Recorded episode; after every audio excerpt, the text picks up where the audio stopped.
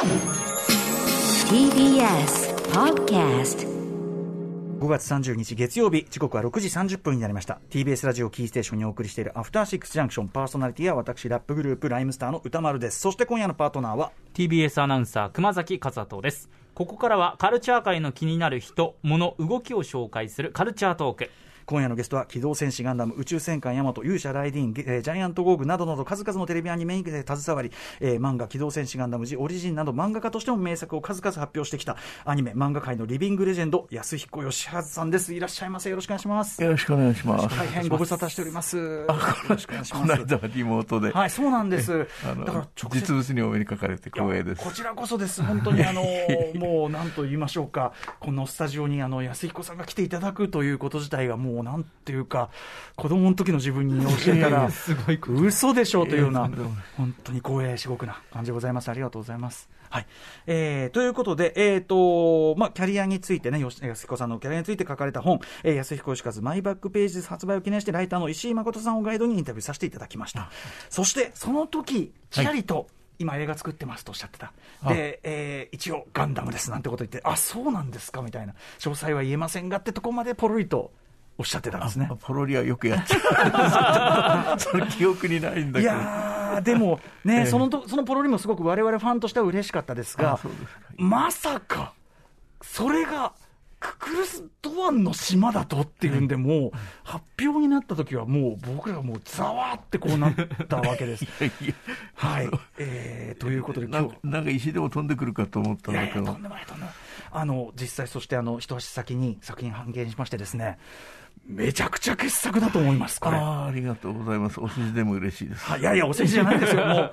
あの、ということで、お世辞ではなく、本当にすごい作品できてしまったと思います。えーいよいよ今週の金曜日、6月3日から全国公開になる、えー映画、機動戦士ガンダムククルス、ククルスドアンの島について、えー安彦義和さんにお話を伺っていきたいと思います。よろしくお願いします。よろしくお願いします。After Six Junction この時間はカルチャートーク今夜のゲストはアニメ漫画界のリビングレジェンド安彦義和さんですはい、ということで、えー安彦義和監督の最新作、映画、機動戦士ガンダムククルス・ドアンの島が今週金曜日、6月3日から劇場公開されるということで、短い時間でありますが、この作品について、えーご本人にね、インタビューさせていただきたいと思います。お話を伺う前に、この機動戦士ガンダムククルス・ドアンの島、どんな作品なのか、簡単にご紹介しておきましょう。はい1979年に放送されましたテレビアニメ「機動戦士ガンダム」の第15話「ククルス・ドアンの島」を長編映画として再映像化されましたジオン公国と地球連邦による戦争が繰り広げられている宇宙世紀0079最新モビルスーツガンダムのパイロットアムロレイは帰らずの島と呼ばれる無人島に潜む敵の相当任務を与えられます。仲間と共に島に降り立ったアムロはククルス・ドアンという男が乗るザクと戦闘になり島に取り残されてしまいます。島に残されたアムロはそこでククルス・ドアンと暮らす子供たちと出会い奇妙な共同生活が始まるのだがという内容ですはい、ということで、そんな機動戦士ガンダムククルス・ドアンの島、あの、一足を先に再見拝見して、もう一度言いますよ。お世辞ではなく、素晴らしかった。あの、予想してたよりも、はいすごかったです。ああ、いやいや、もう歌丸さんは映画にうるさい方だと 聞いていたで。うんるさくて。すいません。でも本当に、あの、素晴らしかったと思います。ありがとうございますの、ちょっとそのどう素晴らしかったの一旦みたいなのをね、今日お話からちょっと伺えればと思いますが、はいえーまずは、あのまあ、本当にどこでも聞かれてると思うんで、ちょっとうんざりするかもしれませんが、はいなぜクルス・ドアンの島を、まあ、要するにシリーズの中でも、比較的、なんていうんですかね、むしろ捨て置かれたというか、はいはい一番こう、ある種なかったことにされてたようなえエピソードを、あえてクローズアップしたのはなぜでしょう？あのーもう簡単に言うとね、あの必然と偶然が絡み合ったんだとかいうような言い方で、えあの煙巻いてるんですけどね。あの、ずっと気になってはいたんですよ、これはもう本当に。うんうん。で、かわいそうな話作っちゃったなと、要するにあの捨て子みたいな状態にしましたんでね、話はいいんだよななんてんで、ずっと引っかかってたんですけども、はい。まあでもしょうがないと、えーそれが、あのひょんなことから、うん。あのいきなり目の前に立ち現れてあこれをやろうかっていう感じに、えー突然なったんですよね。うん。それはあのよし安彦さん自身が思いつかれた、もしくはどなたかがこう提案されたみたいなこえーあの同じ題名の漫画があるんですよ。と、はい、それを見たのがその偶然なんですけどね。あこれをあのある雑誌に連載されて僕はそれを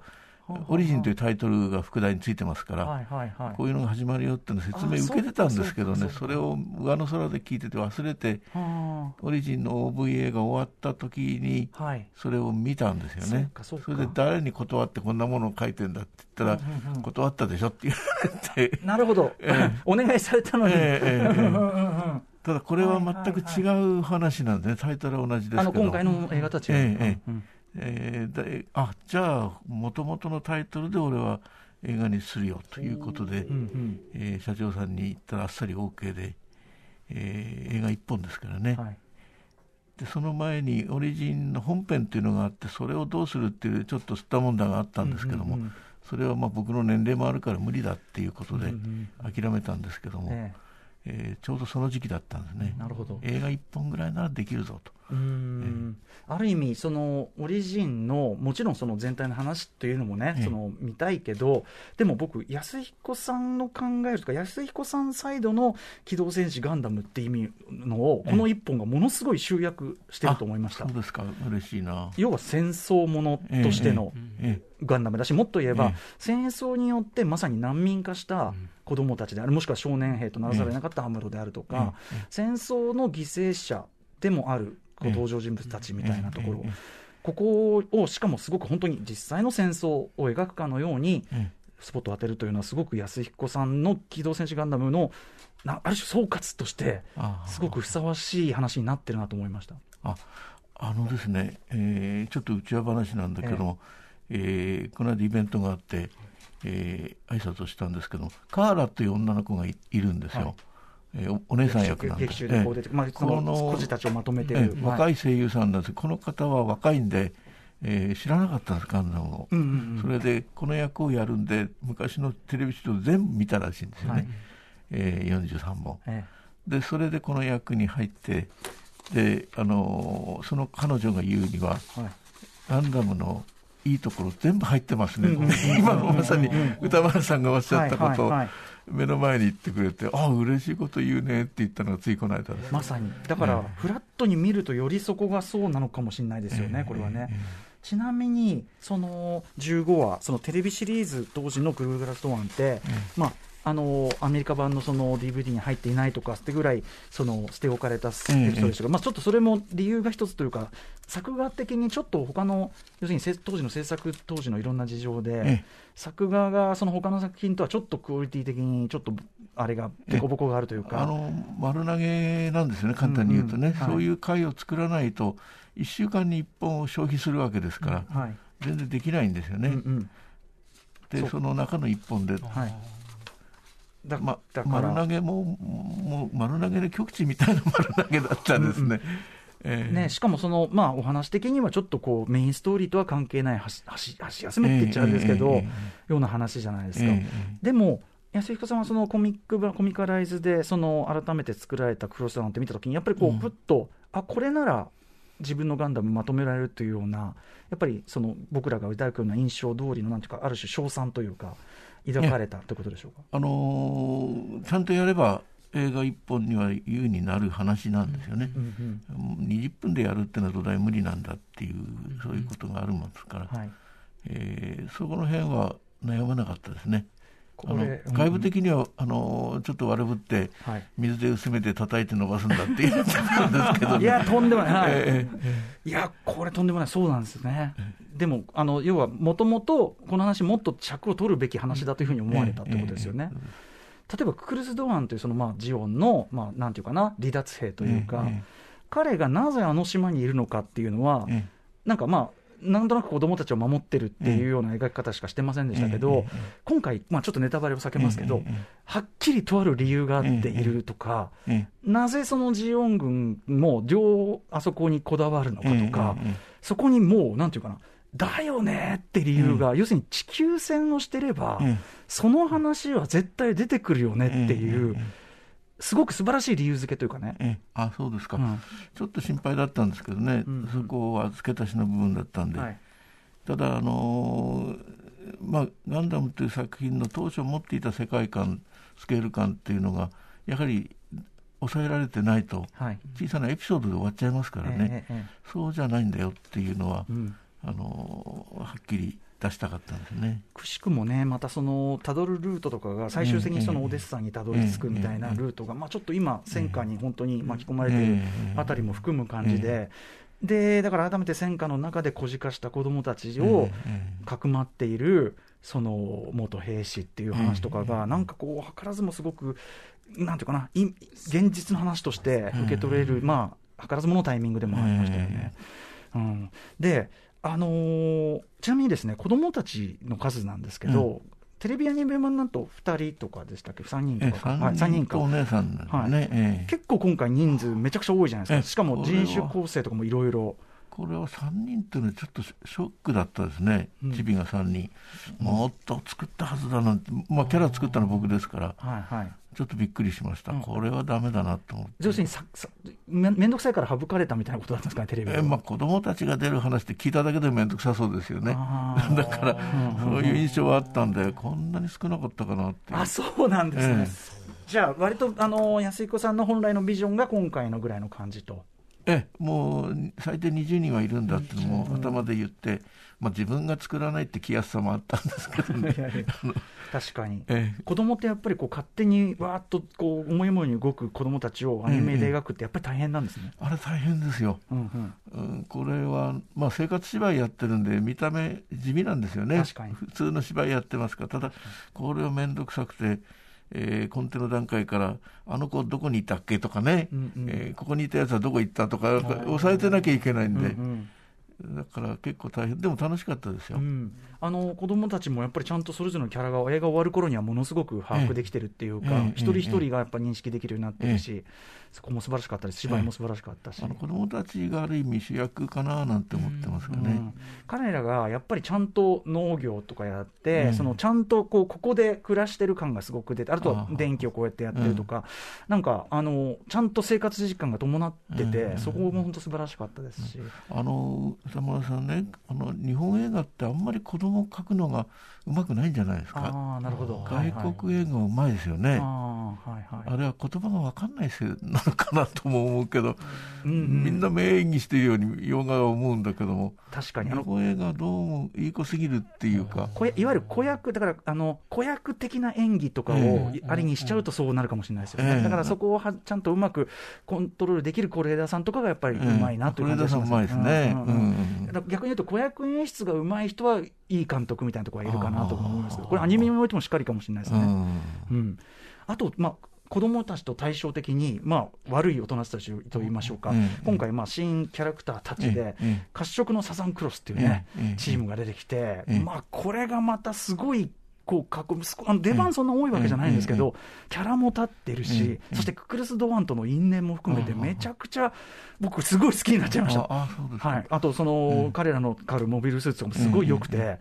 これはめちゃくちゃ人気出るんじゃないかと思いました。あの黒井三連星っていうのがいるんですよ。はいこれがね、大して出てないのに、えらい人気なんですよ。はいはいはい、確かに、確かに、確かに、確かに、確かに。こいつらに勝たねばと思って、はいはい、ネーミング含めて。なるほどね、あの、えー、連想はしますね、やっぱりね、えー、あの、フォーメーション組んで戦う感じもやっぱりね。大したことやってないんですけどね。いやいやこれでも今回実は、あの、ストーリーもさることながら、アクションすごいおいいなと思って、よかったです、めちゃくちゃ。あそうですか、う嬉しいです。あの特にそのモビルスーツ、例えばそのオリジンとかでも、その CG と 2D アニメーションを,、絡めて、まあ、モビルスーツと 2D のキャラクターみたいなものは、今までは割とこう、なんていうかね、試行錯誤があったと思いますが、ちょっとこうじ、やっぱディメ dimension 違うなっていうか、CG は CG でなんかそういうものとして描かれてる、今回も、モビルスーツは当然 CG でしょうけど、すごく 2D アニメとのフィットが今までで一番いいと思ったんですよ。あそうですか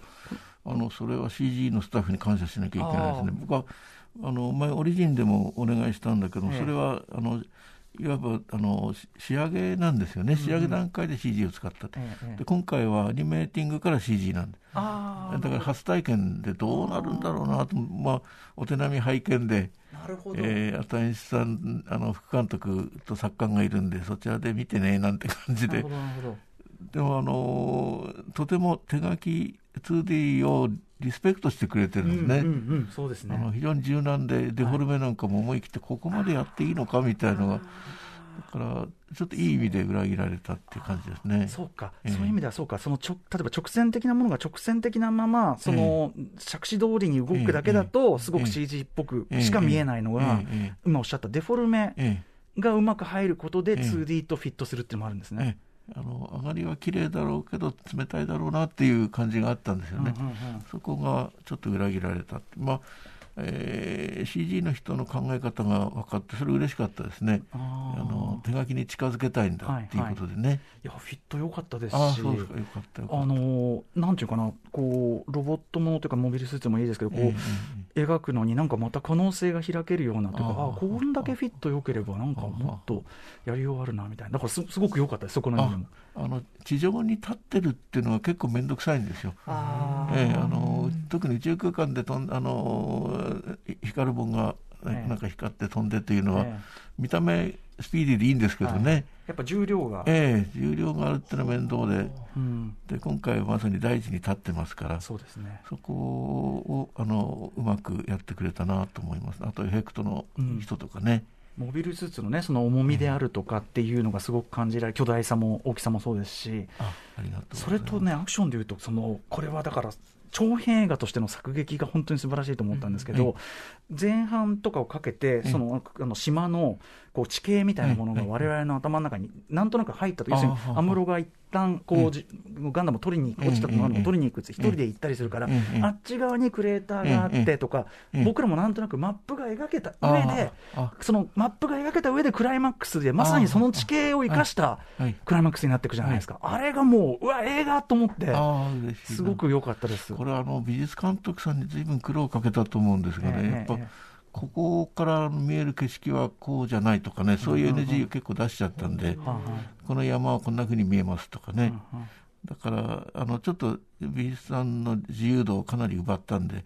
それは実際にある島ですからね、うんあの物好きなやつがこの後行くかもしれない。聖地、聖地、そうなんです。ね、あの辺にあるたらそうか。全然違ってたとか言われると悔しいんでね。ああ、そうか、モデルにしてる島があるんですね、あるね。そうか、そうか。このやっぱり地形を生かした、特にそのクレーターとか、切り立ったこう尾根とか、やっぱりその絵的には確かに見る角度によって大変難しいかもしれませんけど、ええでも非常に映画的って言い方したくなるようなええ。舞台立てって、やっぱりそれは安彦さん的にこだわりがあったということですね。えはい、それはかなりあのうるさくこだわりました。あれによって、だからこう、やっぱテレビドラマ、さっき叩いて伸ばしてじゃなくて、すごく映画のええ構成になってる、ええしかも先ほど言ったとあるこう仕掛けとか、なんでククルス・ドファンがそこにいるか、なんでジオンがその島にこだわるか、ええある秘密があって、しかもそれがもう、ちこの現代生きる我々も、そうだよねとええいうような、ええ膝を打ちました、本当に。あのアムロがガンダムはどこに隠されちゃったんだろう探すんですよね。ええええでないなないなって。うんうんってことはあの歩きながらああの歩いて島を横断できるそれくらいあの直径5キロっていう島を見つけたんですけどね。は非常に小さいんで、うんそこをリアルに描くっていうのはなかなか窮屈なんですよね。うんうんうんでもそれをやんなきゃいけないと思ったんで。これちなみにじゃあその島のなんていうんですかねロケハンというかシナハンというか、ええそういう段階でこう島をいろいろ検討されたんですねじゃあ。ええそれは昔だとロケに行かなきゃ書けないってなったでしょうね。え今はあの検索できる。上から僕はね、しあのパソコンの扱い方が下手で、後でスタッフがこう軽々とあのググるんですよね。あいろんなのあありますよとか言われてね、海底の洞窟もありますよなんて、そんなのがあるのかよとか。ええでもその実在ってところにはこだわられたんですえね。えもう今は実在じゃないと相手にされないんじゃないですか。そんな島ねえよって言われますけどね。それだけでもね、ファーストガンダムは特に地上戦はやっぱり実際の、ええまあなんていうかな、あの国であったり、ええ地形っていうのをやっぱり生かした戦いというかね、話でもありますもんね。それもすごくね、思い起こされました。だから、これはやっぱり世界大戦の話なんだっていうのをすごく、あの思い起こさせるあたりでしたガンダムっね。てのは実在の地名を使ってさっきのオデッサもそうですし、ベルファストとかね、えそういうことこれは富野義行がやったことですけども、うん。うんそれの先駆けじゃないですかね。いやまさに。ええ。うん、あとですね、あのーガンダムがですね、今回、まあ、要は、うん兵器として、えなんていうんですかね、ここまでまがまがしいっていうか、もう怖いっていうか、ちょっと、あ要するに非常に強い兵器であることは我々も知ってましたけど、ええ。敵から見てええ、ここまで恐怖を感じる存在っていうのがあ、すごく際立ってたのが印象的でしあた。そうですか、はい。それはちょちょっと僕はせ世代が世代なんで、ええ。ー人気映画のノリでなんてスタッフに言ったもんだから、あの、よって感じの。ええええ。うんうんうん。あの大向こうから待ってましたってね言われるようなノリがあってこれは大体古いですよね今。いやいやいやいや、若いスタッでもね、待ってま、あの、いすごい盛り上がるんですよね。あガンダムが出てくるとはいめっちゃ盛り上がるんです。ただ、その盛り上がった流れで、え結構こう、なんていうんですかね、ガンダム史上稀に見る、ショッキングなというか、あ下りがああったりとか、ああれはでも明らかに意図されて、その要するに兵器としてのものあですというか。はい、えーそうですね。大きなものが動くっていうで戦うってことは人が死ぬんだというね、うんそれがああの宇宙レベル地球レベルなんていうと非常にはい。高層で迫力ありそうなんだけど実感が飛んじゃうんですよね、はいだから非常にスケールダウンしたところで、えーちょっと体感すると、あうん。怖いんだなみたいに、はいはい。逆に思えるんじゃないか。あとやっぱりそのククルスドアンあの要するに本作における真のヒーローはクスククルス・ドアンだし、ええ本当に素晴らしい人物だし、ええあのまあ、子供たちでありということで、ええ逆にそのアンブロっていうのは、えなんていうかな、少年兵として、ちょっともう染まりすぎちゃった、まあ、最後のね、元の話にもあるセリフじゃないけど、彼は逆にもう戦いの匂いがもう絶対に取れない人になっちゃってるっていうか、だから僕、アンブロ自身も、こいつ怖えなっていうか、ええ思ったんですよあね。要するにその、まあ、優秀な戦士っていうことは逆に言えば、躊躇なくうん。撃てる人っていうか、ことかなとうん思ったんですよね。で、やっぱ、あのうんはい服装なんかがね、うん。あの要するにぐコスチュームが違いますからええ。そういうところでも感じるのかもしれないですね。ああ、ええ。そうか、ええ。まあよ、よりね、生身の人間として感じるからこそですよね。前編がね、その生身のっていうところ、重みもそうですし、あの生きる営みってところもそうですし、そこがあるからこそ、やっぱその安彦義和さんの描くガンダム、正統派ガンダムとして、見事な本当、総括になってると思いました。あありがとう。アクションも本当に素晴らしいです。めちゃくちゃ盛り上がる。クライマックスの上がり方が半端じゃない。あはい。ということで、うわ、時間短あっという間に時間来てしまいました。改めまして、映画、機動戦士ガンダムククルス・ドアンの島は今週の金曜日6月3日から全国公開されます。はい、また、えー公開初日から3日間連続で監督やキャストの皆さんが登壇する舞台挨拶も行われます全国の映画館でその模様を見ることができるライブビューイングのある回もあります開催劇場やスケジュールなど詳しくは映画の公式サイトなどでご確認くださいということで、安彦さん、あの、お忙しい中、ありがとうございました。はいこもう身に身に余る言葉をいただいて。またまた、あの、この番組もいずれまたお話を改めて伺いたいと思います。よろしくお願いします。えーここまでのゲストは安彦義和さんでした。ありがとうございました。はい、ありがとうございました。こちらこそ。After Six Junction.